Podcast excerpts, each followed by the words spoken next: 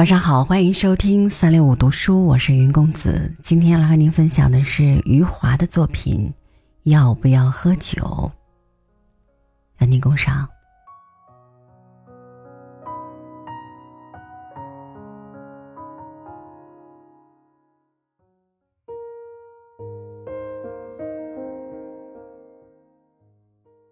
我对我儿子露露来说，“酒”这个词。曾经和酒没有关系，它表达的是一种有气体、发甜的饮料。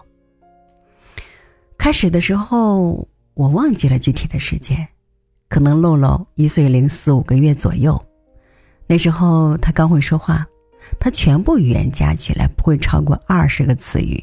不过他已经明白我将杯子举到嘴边时喝的是什么，他能够区分出我是在喝水。还是喝饮料或者喝酒。当我在喝酒的时候，他就会走过来向我叫道：“我要喝酒。”他的态度坚决而诚恳，我知道自己没法拒绝他，只好欺骗他，给他的奶瓶里倒上可乐，递给他：“你喝酒吧。”显然，他一下子就喜欢上了这种饮料。并且将这种饮料叫做酒。我记得他第一次喝可乐时的情景，他先是慢慢的喝，接着越来越快。喝完后，他将奶瓶放在那张小桌子上，身体在小桌子后面坐了下来。他有些发呆的看着我，显然可乐所含的气体在捣乱了，使他的胃里出现了一种十分古怪的感受。接着，他打了一个嗝儿。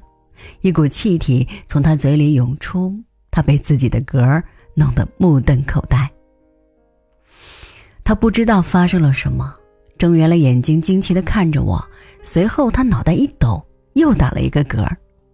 他更加惊奇了，开始伸手去摸自己的胸口。这一次，他的胸口也跟着一抖，他打出了第三个嗝。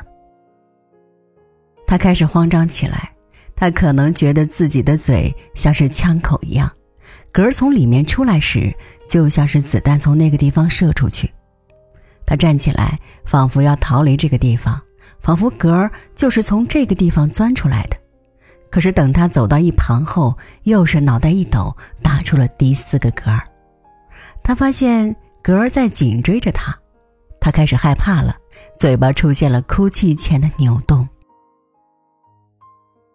这时候，我哈哈笑了起来，他的样子实在是太可爱了，让我无法忍住自己的笑声。看到我放声大笑，他立刻如释重负，他知道自己没有危险，也跟着我放声大笑，而且尽力使自己的笑声比我响亮。就这样，可乐成了他喜爱的酒，他每天都要发出这样的喊叫。我要喝酒，同时他每天都要体会打嗝的乐趣，就和他喜欢喝酒一样，他也立刻喜欢上了打嗝。我的儿子错将可乐作为酒，一直持续到两岁多。他在海盐生活了三个月以后，在我接他回北京的那一天，我的侄儿洋洋将他带到一间屋子里。过了一会儿。他突然喊着跑了出来，双手使劲扯着自己的衣领，像是自己的脖子被人捏住似的紧张。他扑到了我的身上，我闻到了他嘴里出来的酒味儿，然后看到我的侄儿洋洋一脸坏笑的从那间屋子里走出来。我的侄儿比露露大七岁，他知道露露每天要喝的酒其实是可乐，所以他蒙骗了露露。当他将白酒倒在瓶盖里，告诉露露这是酒的时候，其实是在骗他，这就是可乐。我的露露喝了下去，这是他第一次将酒作为酒喝，而且还是白酒，酒精使他痛苦不堪。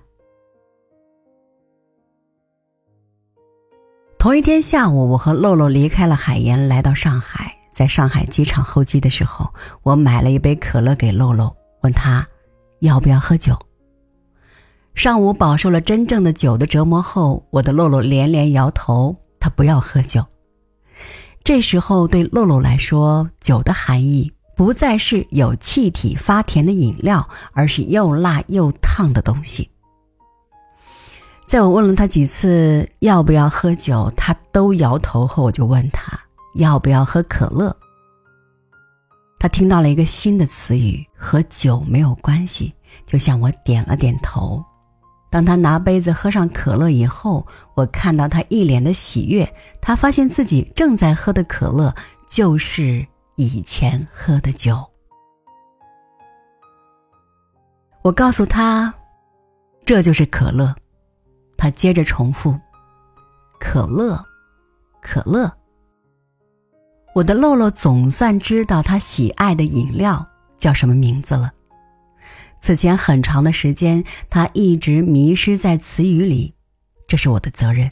我从一开始就误导了他，混淆了两个不同的词语，然后是我的侄儿跟随我，也蒙骗了他。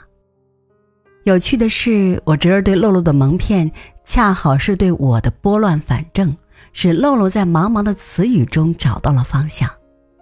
可乐和酒，露露现在。分得清清楚楚。